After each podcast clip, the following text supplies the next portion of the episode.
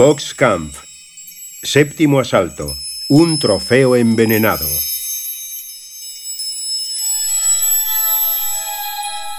Teddy, Tadeusz Pietrikowski, al igual que John Pérez, alcanzó notoriedad en el campo de concentración.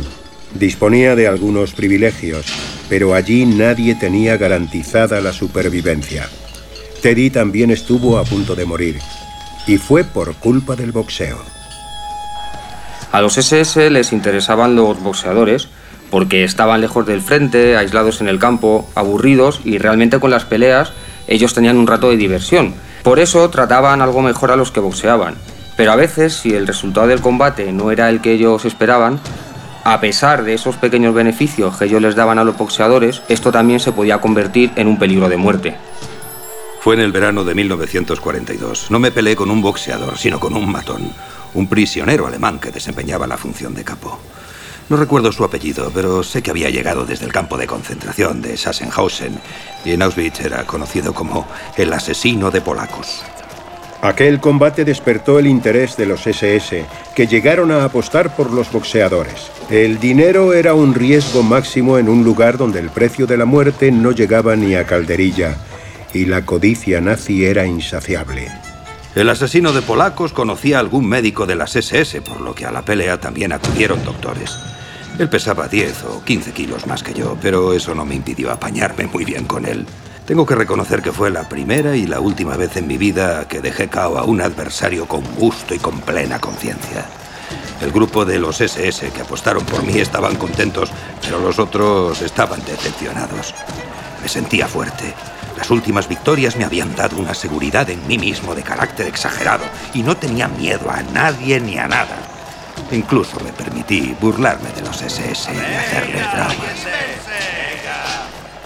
¿Les da miedo, señores SS? Y eso, sin duda, no fue una buena idea. Uno de los doctores de las SS que había perdido su dinero apostando se cobró su venganza. Al día siguiente pidió que llevaran a Teddy al hospital, al bloque número 20. Y allí me pusieron una inyección. Yo no sabía de qué se trataba. Pensé que era para darme más fuerzas. Pero a Teddy lo que le inyectaron de verdad fue el tifus. Poco después de recibir la inyección, perdí la conciencia y no sabía lo que me estaba pasando. Tenía fiebre. Cuando recuperé el conocimiento estaba sudando mucho y sabía que algo malo me estaba ocurriendo. Me sentía endeble y caí en un sueño largo. De vez en cuando me despertaba. Todo eso duró un mes, tal vez un poco más. Recuerdo con mucho agradecimiento a muchos magníficos compañeros de este periodo que trabajaban en el bloque número 20, porque ellos fueron los que me ayudaron en la recuperación.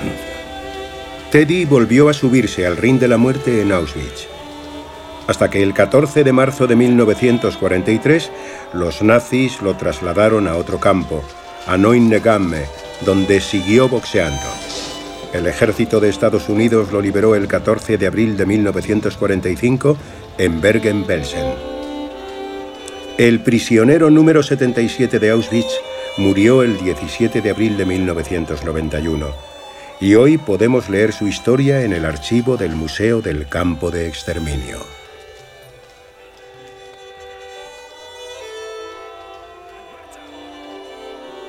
Boxkampf es un podcast producido por Cuonda para Marca. Puedes encontrar el reportaje completo en marca.com.